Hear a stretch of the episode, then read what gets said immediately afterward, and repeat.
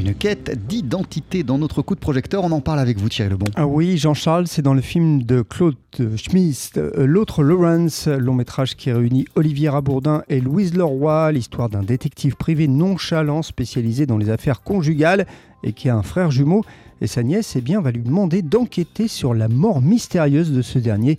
Une enquête qui va se transformer en road movie sur fond de blessures familiales. Donc on écoute Olivier Rabourdin. On peut dire qu'il y a un peu de mélange des genres, il y, a un, film noir un peu crapoteux, on va dire, et puis l'histoire d'une relation qui se fait avec cette nièce qui devient une relation paternelle, et puis il y a du film d'action, et puis il y a des choses qui sont comiques, mais je dirais ce qui euh, ce qui, m'a vraiment intéressé aussi, c'est le, c'est le mélange d'univers très différents du point de vue des personnages et du casting. C'est-à-dire qu'à avoir... Euh, euh, d'avoir cette bande de bikers voilà, qui sont des vrais bikers, hein, quoi. Avoir ce couple de flics improbable qui joue en fait une, une parodie de l'action principale. Et là, moi, toute mon histoire de jalousie par rapport à mon frère qui m'a piqué la femme que j'aimais, et puis je finis par coucher avec la sienne. Et euh, ce mélange-là, je le trouve formidable. On le comprend, Thierry, ce sont des personnages hauts en couleur qu'on retrouve dans le film. Oui, et des univers très différents aussi. Le réalisateur Claude Schmitz euh, affirme d'ailleurs que pour son film, il a voulu mélanger des univers qui ont nourri euh, son enfance euh, avec euh, d'un côté des films de Kurosawa, de Bergman ou de Ken Loach, et puis de l'autre carrément des séries B américaines avec Chuck Norris ou Steven Seagal.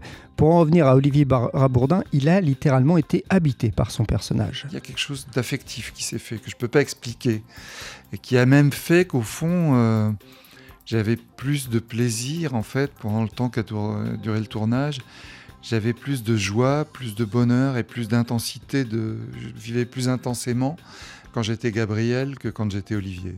Voilà.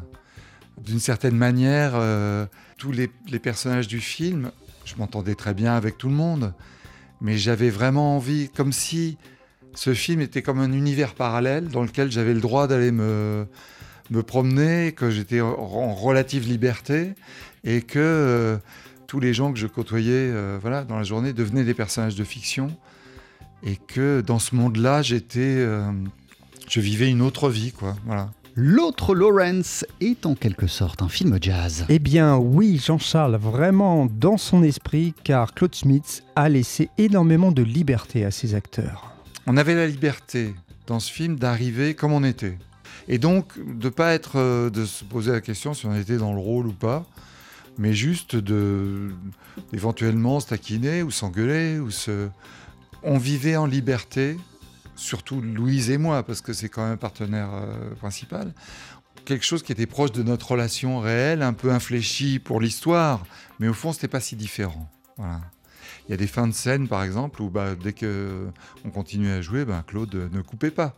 Donc euh, après, il l'a gardé ou pas, mais en tout cas, des fois, il y a des choses, des scènes qui ont fait le, double ou le triple de, durée telles qu'elles étaient écrites. Quoi. Voilà. D'une certaine manière, ça n'est pas tout à fait sans rapport avec le jazz. Voilà, ce film très original que j'ai beaucoup aimé, L'autre Lawrence de Claude Smith avec Olivier Rabourdin et Louise Leroy. Ça sort en salle mercredi. Merci beaucoup Thierry Lebon. On sur TSF Jazz avec le trompettiste Miles Davis. Voici My Funny Valentine.